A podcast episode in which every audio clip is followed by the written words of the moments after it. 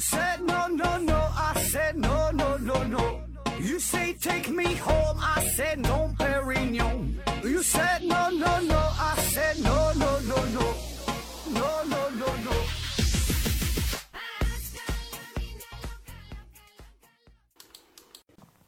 拼命探索，不计后果。欢迎您收听《思考盒子》，本节目由喜马拉雅平台独家播出。呃，今天还是回答听友问题啊。第一个问题，雕牌芊芊提问说：“何总，问个问题，看看方便回答否？你能否对人人视频字幕组、让人人影视字幕组被抄家一事做个点评？”呃，这事儿大伙儿也都知道了，对吧？这人人人影视这个事儿啊。这事儿点评也没啥好点评的，它就是盗版嘛，对吧？你盗版就是盗版了，犯法就是犯法了，就应该被打击，应该被治理啊，没啥可评的。呃，当然，我想我们大家内心还是比较复杂的啊，所以呢，你才会问这个事儿。就是咱们喊口号的时候啊，大家都支持打击盗版啊，要保护知识产权，但是呢，私下里，我想大家呢内心一定是。还是支持盗版啊？原因很简单，因为它免费不要钱呢，对吧？那么我觉得这个就是我们现在文化市场一个不够成熟的地方，就是我们还没能形成一个付费的习惯。那不管是听歌也好看电影也好，觉得这玩意儿它就应该是免费的，对吧？也就是最近这几年，你看才有了这个什么视频这这个会员模式，然后听歌呢也得是花钱才能下载。大伙儿呢一点点的接受，一点点有了一些转变啊。但是我觉得愿意花钱的毕竟还是少数，对吧？更多数的、更绝大多数人可能还是我就听免费的啊，或者是我我就想方设法整点盗版的。那就像咱们做音频节目一样，整个的大环境其实还是以免费为主。不管你节目节目做的再怎么好，人家他就是不花钱，对吧？毕竟这个东西也不是人家生活的刚需，不花钱是。很正常的事儿啊，所以说你想从根本上培养出大伙儿这个付费观影啊、付费听歌啊这些音频节目啊，对吧？就什么知识付费这个观念啊，我觉得还需要很长很长时间才能让大伙一点点转变过来，才能培养培养出这种新的模式吧。那么这个人人影视字幕组，我觉得这事儿吧，就有点像我不是药神，跟这个故事差不多，就是对于咱们老百姓来说。那能让我们看到这些很好的免费的电影资源，给我们带来快乐，我们认为它就是好的，啊，但是呢，毕竟它又触犯了法律啊，就应该受到法律的制裁，所以呢，这个就是情理和法理的冲突，对吧？所以这个评论也没啥评论的事儿，就是这么个事儿啊，很简单啊。那么当然了，人人影视字幕组这个事儿被处理了之后，但这个远不是这个问题的最终的答案，就是这个。问题没有结束啊！你想想，因为咱们广大人民群众，咱们对于文化娱乐是有需求的，但是呢，钱包呢是不鼓的。那你看前一阵春节期间，呃，这个贾玲的电影对吧，整了票房干了好几十亿，然后他的电影票动辄你看得多少钱，几十块钱，甚至上百上百了吧？好像，那这这个电影票这个价格那是真心的不便宜。很多人，咱说真承受不起。你看一个电影花二三百块钱，这干啥呀？所以呢，我们普通百姓，我们需要一些廉价的，甚至说是免费的文化娱乐方式。所以呢，你如何达到一种平衡呢？就是在保护知识产权的前提下，能以尽可能低的成本来满足更广大人民群众的精神要求，这个才是有关部门。值得去考虑啊，也是值得解决的问题，而不是说一封了之、一杀了之，对吧？你这一个什么人人影视字幕组倒了，一定如果这个问题没有疏导好、没有解决掉，还会有其他的影视、其他的这种盗版站出来啊，这个是一种必然。下一个问题，真理在哪里？提问说。用微信开个群语音聊天室，然后何子老师用手机录啊，大家围绕一个题目展开聊。最后呢，喜马拉雅音频播出，会不会是一种新的尝试啊？啊，你这个想法还真就不错啊！大伙儿搁这会儿聊天哈，这整个录音播放出去。可问题是，我觉得微信群这里边咱说这么多人，然后大伙儿的水平啊、知识背景啊、每个人的专业呀，这都不一样。啊，你你想的挺好，实际上大伙儿都围绕着一个题目去聊，但是你很难约束大家，就是就这一个事儿去说呀。这很多时候，你看在微信群聊天，聊着聊着就跑题了，不可能说严格的像参加辩论赛那辩论赛那样啊，有一个论题啊，然后主持人就说这是正方反方一辩二辩啊，总结陈述，这这不可能，对吧？这这没有你想的那么好，大伙儿说说不一定说点啥，这这这唠点这个擦边球，整点黄色的东西，对吧？所以这个微信毕竟还是相对来说比较一个随意的地方，嗯，那么你说的这种形式吧，就对于参与者来说，实时互动、实时聊天可能还挺有意思，大伙儿唠一唠。但是呢，你真的把这东西整理出来，再播放出去，我估计可能没有人愿意去听这么多人搁这块儿聊啊，除非是你能请到行业的大咖、一些名人。有一些真知灼见去聊，可能才愿意去听，否则就是一帮人搁这儿唠嗑。你觉得你 愿意去听吗？下一个问题，这求助提问说：“请问盒子怎样看待单身女性生育权的问题？女性去医院自愿申请人工受精，违背什么道德吗？”呃，这个单身女性啊，生育权，这咱们之前花了很大的。篇幅啊，去聊代孕的话题。那关于女性生育权的问题和这个代孕，我想有很多相似的地方，这个我就不再不再不再重复了。那么至于说我如何看待单身女性生育权的问题，就我如何看待哈，这个并不重要，对吧？因为这类问题，每个人都可以有自己的观点啊，每个观点也没有对错之分，啊，就是讨论这类问题的门槛极低，谁都可以随便说几句。所以我说。我的观点，我说什么这个一点儿都不重要，对吧？你说全球这么多人，每个人都有自己的观点，都没有任何参考价值啊，这怎么没有对错之分嘛？就是你个人的理解。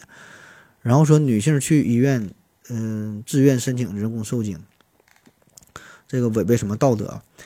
嗯，这个操作吧，这个操作是以前没有的，对吧？这操作是以前没有的，以前咱们都没考虑过这些事儿，对吧？以前根本没有没有这项这项技术。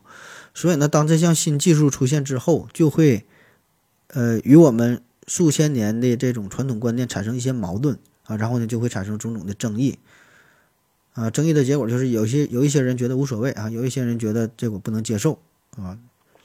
那么有争议这个事儿也很正常啊，因为这个道德本身就是一个很模糊的概念，道德呢有一些是社会的整体社会的一种公序良俗，被全体或者是绝大多数人共同。共同接受的、共同认知的、呃，共共同能够接受的这这种公共的道德，还有一种道德呢，就是个人的道德准则，就是每个人的理解是不一样的，人和人的差距它一定会很大。很多人会做这些缺德的事儿，对吧？但是对于他来说，他并不觉得是缺德啊。每个人道德水准是不一样的，所以呢，你说他违背了什么道德？这个呢？有一些是社会公共的道德，有一些是个人的道德，每个人的答案他也不一样啊。那只有经过了漫长的、进入漫长的这个时间之后，对吧？这个事儿慢慢推开之后，然后呢，多数人的道德呀，不断的趋同，最后呢，再形成一个社会的公共道德体系。下一个问题，大吉大利提问说：何子大神能不能说说国内现在的早教机构啊？有什么线上的早教？有什么线上的早教早教班儿？呃，有没有必要上啊？最近天天有早教机构给我老婆推销，我总觉得不靠谱。啊，早教这个话题啊，那上早教班这事儿有没有必要？我觉得是有必要啊，而且是很有必要。你越有钱就越有必要啊。我给你举个例子啊，就就像吃保健品这事儿，那你说吃保健品有没有必要呢？对吧？我觉得也挺挺挺挺有必要啊。越有钱就越吃呗，没钱的那就没 没有必要。啊，所以说这类问题，你要让我回答，我觉得我我就有点抬杠的味道啊。你说啥叫有必要？我觉得除了吃饭、喝水、呼吸这些维持基本生存的事儿，其他那都没有必要。你说能有啥必要？我饿不死，我能活着那就完事儿呗。所以说这就看你追求啥呗，对吧？就看你生活的重点是啥呗。有必要这个词儿，它也这是一个非常主观的事儿，对吧？你看似说必要，实际上很多事儿它。并不必要。你说你买个买个车买个衣服有必要吗？没有必要。有啥必要啊？你咋都能活，对吧？所以这事儿它非常主观。呃，所谓的必要，很多时候就是根据自己钱包来判断的啊。你有钱那就有必要啊，没钱没必要。呃，然后说这个早教机构啊，这个是不是大骗子？这个是不是骗人？这玩意儿呢，真是没法说啊。如果咱在节目当中咱说所有的早教机构都是大骗子，这显然有点不负责任，对吧？咱也没调查过，你确实有的早教机构不错呀，可以说什么开发智力啊，教授一些东西挺好呀，对吧？但是说你要说早教机构都有用，那显然也不可能。那保保证他也有骗钱的，是吧？这玩意儿他只能说是具体问题，具体分析，结合到你个人，你需不需要上早早教班？看你的家庭条件，看你的家庭状况，看你家孩子具体的这个情况有没有什么天赋，然后也得看这个早教班他的师资水平，他的教育水平，是吧？他他他的具体情况咋样啊？这没法说给你一个综合的一个答案呢。下一个问题，何志哥你好。轮胎与地面的摩擦越大越好，还是越小越好？要是越小越好呢？汽车打滑越大越好，就很难移动啊！网上找不到答案，请教何志哥。这摩擦力这事儿，我觉得轮胎跟地面摩擦力应该是越大越好吧？毕竟这个轮胎在地面上它是转动啊，它转动往前走啊，它不是像搁地下那么拽呀，它它它它它会转呐，所以我觉得应该是大点好吧。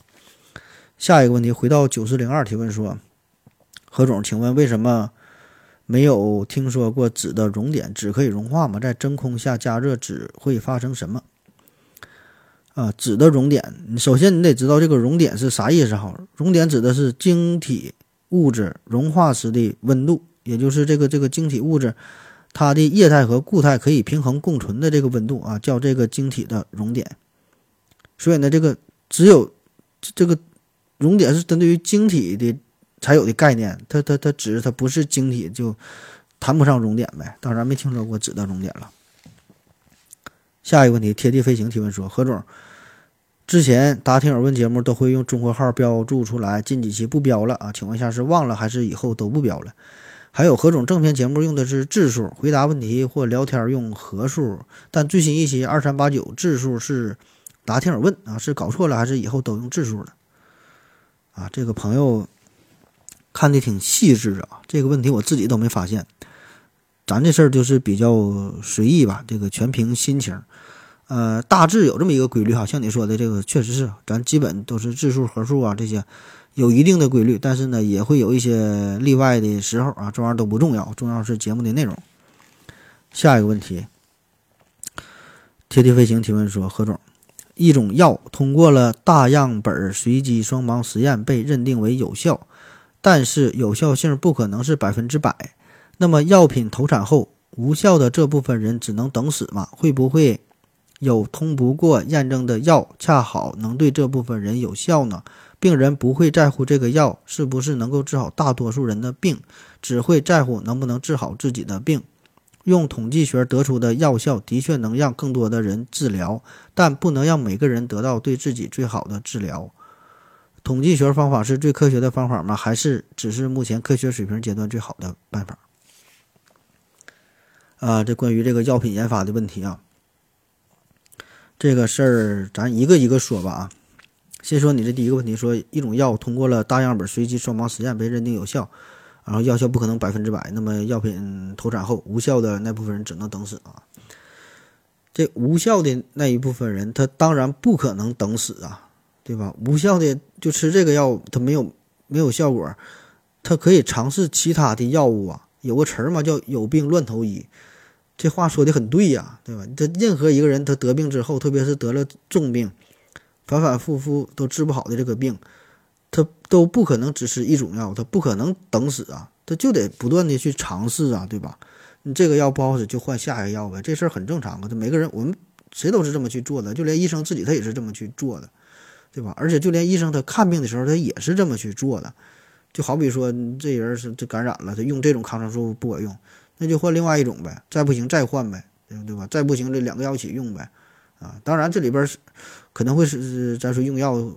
抗生素啊，什么根据药品实验呐，联合应用很多种情况，对吧？但是道理它差不多，它就是一个医学嘛，它就是就凭经验嘛，就是一个经验学科。很多时候它就是不断尝试啊，对吧？这里边它有一些科学的地方，它也有一些它有一些科学无法解释的地方，科学无法提供有效帮助的地方。每个人的个体的情况也不一样，所以说，你说这个药有效，它确实它不是百分之百有效，它有的它就是没有效，它科学它也解释不明白呀，对吧？它就是这种情况嘛。第二个问题说，会不会有通不过验证的药，然后恰好能对这部分人有效啊？你说这种情况当然也有了，就是这个这个药没通过，没能通过实验，然后还有效，确实有啊，但这种可能性我觉得不太大，所以呢，我们就忽略掉了啊。当然，对于某一部分人来说可能是很不公平，但是没办法，因为啥？这东西需要钱呐。你想开发一种药物很难，这个成本很高啊，非常非常高。那么出于经济成本的考量，这个药品企业自然是想让自己的药对于绝大多数人有效，而放弃一小部分人。对吧？他保证是想制造这种药对百分之九十八的人有效，那百分之二忽略了，而不是说我拼命的要对这百分之二有效，放弃百分之九十八，这是不可能的，对吧？这这作作为企业来说，作为商家来说，他是想赚钱。那出于人文角度来说，我们本能的、很自然的也会把重点放在大多数人身上啊。当然，这这点也存在一些争议，对吧？就像是电车难题，就一个人啊，还是五个人，对吧？一个生命，五个五个生命，能不能衡量？能不能对比？那么在商业上，这个它是能对比的，就是考虑绝大多数人的利益，就这么简单，对吧？所以它有一个专业的名词叫孤儿药，也叫罕见罕见药，就是得这个病的人很少，用于预防、治疗、诊断罕见病的药物。那么由于罕见病患者他很少啊，就可能全球就八个人、十个人、二百个人得这个病，人群很少，市场很小，研发成本又很高，所以。很少数的企业才会去关注，才会去主动研发这些药物，对吧？费力不讨好，最后不挣钱，都没有人愿意去做这些事儿啊。那么这也就回答了你最后这个问题，说的这个统计学方法是不是最科学的方法？这个啥叫最科学呀？对吧？这没有什么科学不科学的，这现实情况就是如此啊。那这这这人这么多，经济条件有限，科技水平有限，对吧？只能说。就是大环境它就是这样的，我们的很无奈，没有没有办法啊，对吧？受到既受到科学水平的限制，也受到了经济层面的限制，对吧？就是没有钱，确实没有钱了。我举个极端的例子，咱说世界上有一种病，罕见病，非常罕见，就三个人得这个病，然后目前没有任何药物可以治疗这个病。你要想治疗这个病呢，呃，也行啊，也可以。然后这个药厂预计说的开发。研研发这种药物，最后成本大约是六百亿美元。六百亿美元治这三个人的病，你觉得有公司愿意这么去做吗？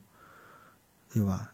除非说这这三个人得病，这三个人是比尔盖茨、巴菲特外加索罗斯啊，这仨人得这病，呃，可能愿意拿钱研发研发这个药。下一个问题，贴地飞行提问说：何总啊，请问如何看待国内某知名知名？音频平台播放股票加群三天掌握两万单词这种劣质广告，早年呢，我记得在很正规杂志的《封二》《封三》也会印制劣质广告。为何正规平台、媒体甚至地方电台会接受劣质甚至涉嫌欺诈的广告？啊，这个这还有啥疑问吗？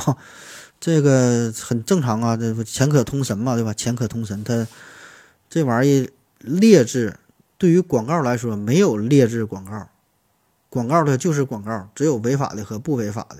只要不违法的广告，什么你说什么知名知名什么音频平台、什么杂志，它都可以去接。所谓的劣质广告，是你觉得劣质啊，这没有劣不劣质之分，这是你自己区分的。广告它就是广告。有一段话，应该都能听过吧？说这个这有了这个适当的利润，对吧？资本呢就会变得。非常胆儿壮起来，只要有百分之十的利润呢，它就会被人所利用；有百分之二十就会活泼起来，百分之五十就会引起积极的冒险；有百分之百的利润就会使人不顾一切法律；有百分之三百的利润就会使人不怕犯罪，甚至不怕交手的危险啊。下一个问题，小小是啥不认识的字儿啊？提问说：为什么只能记住折痕？为什么纸张能记住折痕？呃，纸张记住啊，这个记住这是一个比喻啊，你拟人啊，拟人说的纸张记住折痕，就说这个纸折了之后会形成一个痕迹，然后你想把它努力怎么展平，还是能看到这个折痕啊，这就是纸张的微观结构发生了变化呗。你折纸之后，这个折折痕附近的纤维在外力的作用下就发生了一个微小的位移。那么在撤除外力之后，你展平之后，这纤维没法回到原来的位置，就留下了这个折痕呗。宏观的表现就是你感觉它记住了这个折痕。下一个问题，听友二九五七零零幺零零幺零二啊提问说，嗯，我想问一下，文化作为社会的缩版，反映当时的社会情况，所以《三体》会像《水浒传》成为经典，亦或像《星球大战》成为一代人的回忆吗？啊，当然能了，当然有这种可能性了，很可能啊。下一个问题，双子星的麦田提问说，请问何志先生，为啥？玻璃瓶里倒开水，倒烧开的沸水，瓶子外面会闻到滚烫的、类似晒过的被子的味道。这个也是先问是不是，再问为什么。反正我是没闻过这个味儿啊。下一个问题，Picasso WS 提问说：“我想问一下啊，像那种一刀九九九九的山寨传奇，到底有多赚？有多赚钱？居然很多大牌明星都来代言。”这代言阵容堪比阿迪、耐克之类的大品牌了，啊，他说这种网页游戏哈，各种山寨的什么什么传奇啊，什么砍我这种，这个广告，呃，大伙都不陌生对吧？很多名人代言，什么我是渣渣辉啊，我是古天乐，是兄弟就砍我一刀之类的，那给人的感觉吧，这种广告它不只是说反感了，而是就觉得傻乎乎的，就感觉这玩意儿这些东西它有。有人去玩吗？对吧？请这些名人，他他能赚钱吗？啊，这些游戏公司是怎么运作的呢？这咱之前做过一系列节目，叫《九岁收割机》，呃，有一期不讲这个史玉柱嘛，就是脑白金老板哈，还还打造了一个火遍全网的游戏，叫《征途》啊，《征途》。这之前的网络游戏主要靠啥赚钱呢？就是卖这个点卡，点卡充值，然后你才能玩游戏啊。而这个《征征途》呢，则是另外一种模式，游戏可以免免费玩。但是呢，你想玩的开心，你得花钱，花钱买装备、买好件儿、买好武器，对吧？只要你有钱，在这里边你你就能当大爷。那么，而你提到的这个山寨版的这些网页的，就类似于这什么传奇游戏啊，这些，就是把史玉柱的这个游戏模式是发展到了极致的状态啊，变态的状态，你都根本不用天天上线，不用像以前没日没夜的什么刷副本、打怪呀、刷刷经验呐。也也不用这个费尽心思的，就什么合成装备啊，爆什么极品装备都不用啊，分分钟能让你满级啊。重点就是让你花钱，只要你愿意掏钱，瞬间可以满足你所有的想象，各各种极品装备啥都有啊。那特别呢，它面向的人群是啥呢？就是当年玩传奇的那些人儿，现在呢都得是三十三十多岁、四四十多岁，对吧？那算不上事业事业有成，起码呢，你玩游戏让他拿个几百上千的不成问题。对吧？成家立业了，自己能赚钱了，然后，因为有情怀嘛，对吧？他还还是，一看这个东西觉得挺好玩，就点进去，可能就充了几百块钱，很正常，对吧？所以这类游戏呢，根本它不需要特别特别怎么大量的玩家哈，这几十万人同时在线啥的，不需要啊，它它不用这么火爆的人气，只要能够吸引那些少数的但是有情怀的、愿意花钱的人，那就足够了。而且这类游戏吧，它制作成本极低，不像。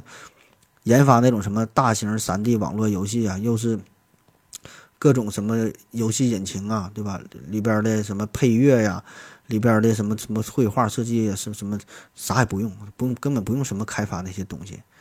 而且这个东西它它马上赚完一波钱，还能换个马甲，再再出一款，再赚再整啊。所以只要是有这些少数的有情怀的人，愿意花钱的人，那就足够了，就足能养养养得活他们了啊。而且话说回来哈，你现在看似这些大牌明星，什么渣渣辉之类的哈，咱们印象中叫大牌明星，感觉他们很牛逼，但实际上呢，也就那么回事儿。你看，就很多这个港台明星的代言，也没有咱们想象中的那么那么贵啊。这这个现在这个娱乐娱乐圈的市场很不景气。你看，原来咱们一提这个港台明星，那都相当牛逼了，对吧？就感觉人家很发达、很先进，那？看不上咱们咱们探路，对吧？那你现在都反过来了，你看现在这个港台明星，他都得来大陆发展，上大上大陆的这个综艺，上这边赚钱。原来都感觉高不可攀，对吧？你现在完全不一样了，你就不用看别的，就是吐槽大会，就这么一个网络节目。你想想有多少这个港港台明星来吐槽大会，而且呢是来做副咖，他都做不了主咖，他也来。对吧？很多那些小破节目不都是吗？全是港台明星过了气了，上来露个脸赚点钱，对吧？你原来这事儿你敢想吗？根本不敢想，觉得他们大牌明星。那今天他就真就不是这样了，而且有的有很多人混的不那么如意的，很多明星港台明星走穴啊，各种这个小城市的楼盘剪彩呀，甚至说一些婚庆喜宴，他也参加。那可能就几万、几十万的这出场费，他就够了啊！所以这个没有你想的那么那么贵，对吧？所以这种网页游戏，它只要是能给他个几十万、上百万，他自然很乐意代言这些游戏。录个录个这个这个广告，他根本也不费劲儿，可能说咱说几个小时就完事儿了，赚个几十万，何乐而不为呢？对吧？下一个问题，幺三六九三七三提问说：何志兄问一下啊，如果太阳被二维化只有一个氢原子的厚薄，那么大小会是原来的多少倍？会把第八颗行星装进来吗？会挺进奥尔特云吗？呃，有机会与三体人握手吗？啊，这是纯数学问题了。你可以上网查一下数据，看看这个这个太阳太阳的这个结构、太阳的尺寸啊，然后自己算一下呗，压平之后看看它具体多大啊。但是你这个问题其实并不严谨。那真正的二维化，它。没有厚度，连原子连什么氢原子的厚度也没有，它是零啊，只有长和宽，没有高。所以呢，你要严谨的说，那理论上它要真被二维化了，它的这个面积那是无限大的，对吧？这个薄饼是无限大的。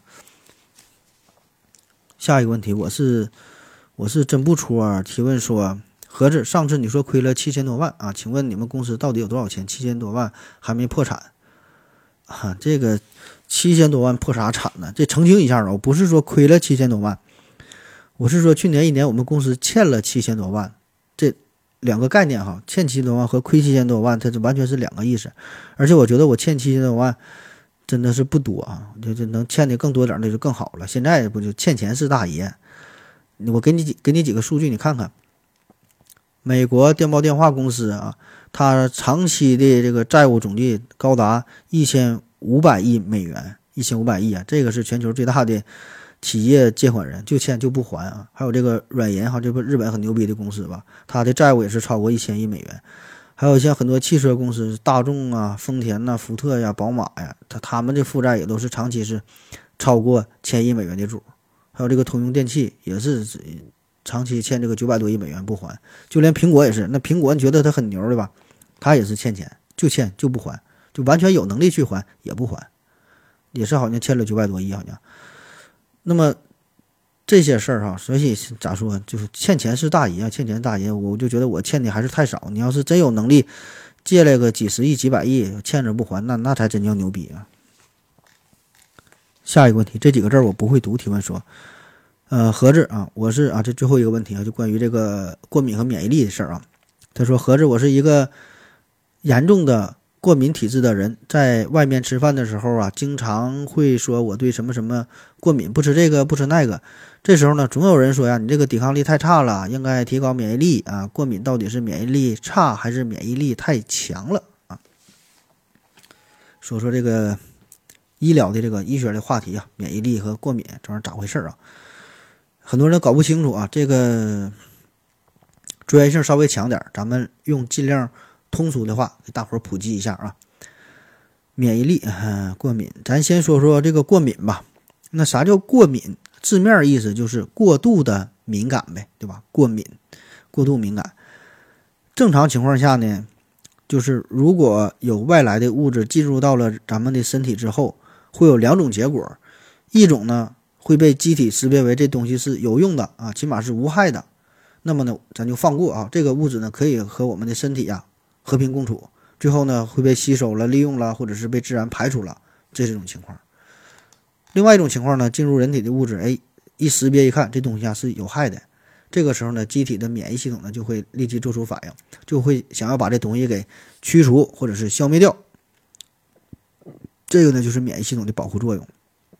正常情况下是这样的，但是呢，如果这种反应超出了正常的范围，把本来无害的物质当成是有害的。这个就是过敏了，啊，举个例子啊，这就像一个国家的警察，国家的警察自然是要保护这个国家的安全。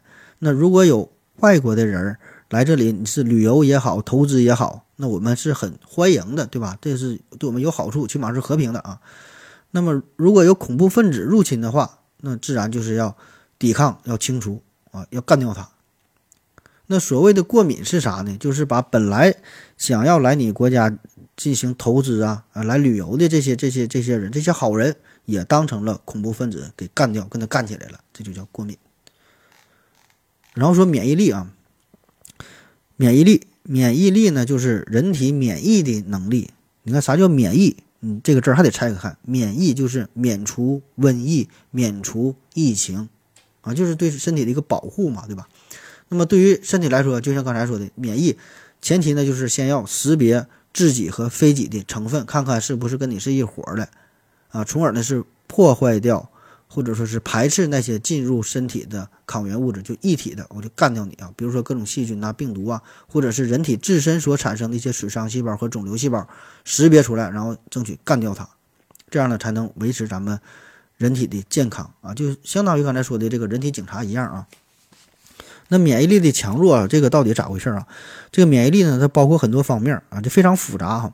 简单的说，就比如说，首先你的皮肤黏膜，这就是也是一个一个免免疫力的重要的组成成分，对吧？因为它可以抵抗病原体的入侵，第一层一个屏障保护你，而且它还有很多分泌物，比如说乳酸呐、胃酸呐、各种酶类的物质啊，也有这个杀菌的作用啊。再比如体液当中有这个杀菌的物质，有吞噬细胞，这些都是免疫力的代表，嗯。那还有呢，就是特异性的免疫啊，这就专业性更强了，有这免疫器官呐、免疫细胞这些的工作。所以呢，整个这个免疫系统它相当的复杂，但大体上来说，它的工作就是正确的识别，然后呢，有能力来干掉对方啊，这是免疫。所以呢，免疫力的强弱这个概念吧，其实很容易让人误解哈，说免疫力强啊，如何如何。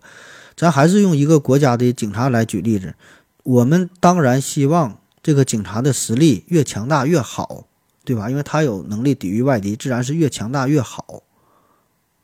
但是呢，这里有一个前提，就是他得明辨是非，知道哪个是自己人，哪个是自己的朋友，哪个是恐怖分子。所以，如果你单纯的能力很强大，没有用。你不分不清好人坏人，不管谁来，你都上去一顿打击，无差别的打击。你这样的强大是没有意义的，对于身体来说呢，反而是会造造成损害的。所以呢，我们说总说要增强免疫力，实际上呢，严谨的说，不仅要增强免疫的能力，同时呢，也要确保它正确识别的能力。啊，好了啊，今天节目就这样，感谢您各位的收。